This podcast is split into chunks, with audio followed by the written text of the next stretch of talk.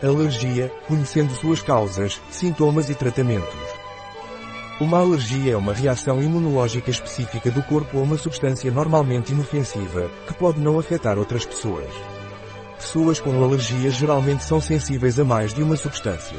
Existem diferentes alergias, rinite alérgica, urticária, eczema, quando chega a primavera, uma das palavras mais pronunciadas é alergia. Existem alergias relacionadas com o clima, a situação geográfica ou as condições de higiene.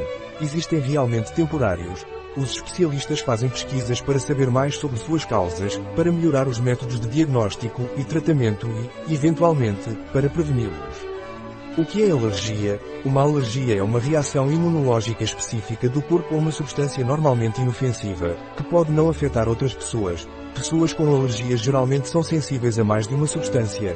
Existem diferentes alergias, rinite alérgica, urticária, eczema, fatores que podem causar alergia a pólen.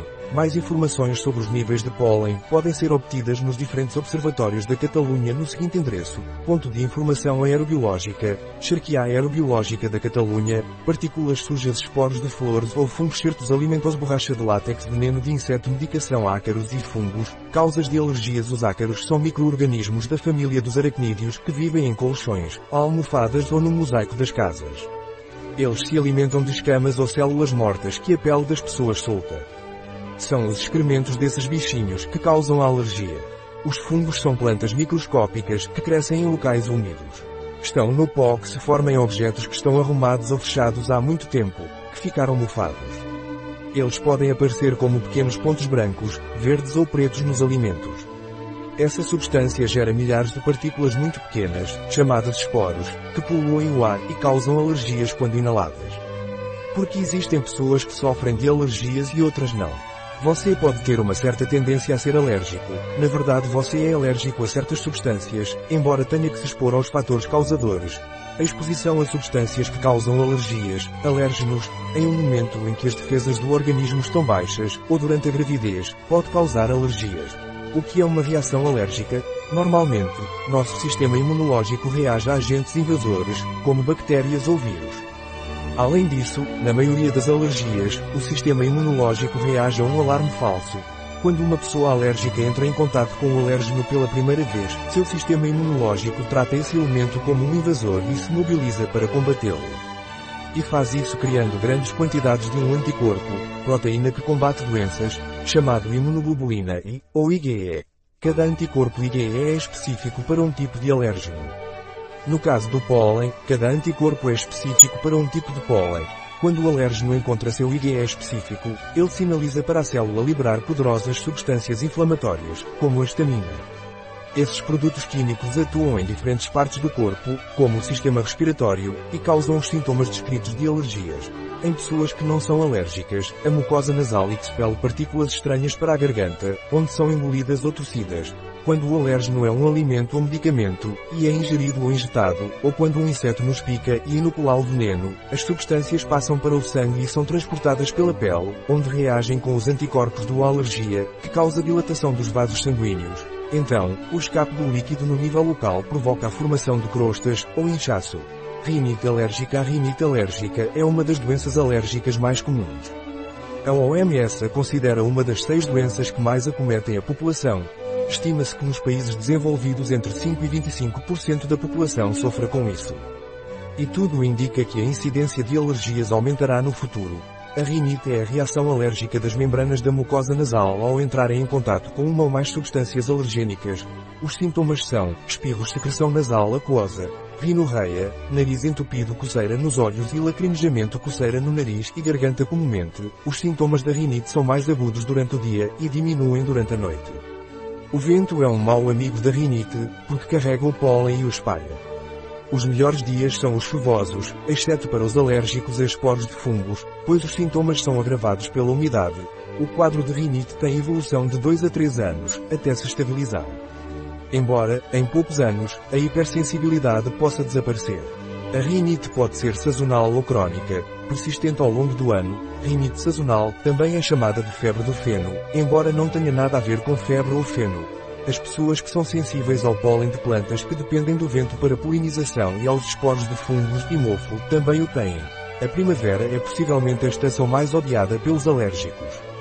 São afetados pelo pólen das árvores e flores na primavera, e pelas gramíneas e garrigues no início do verão e no outono.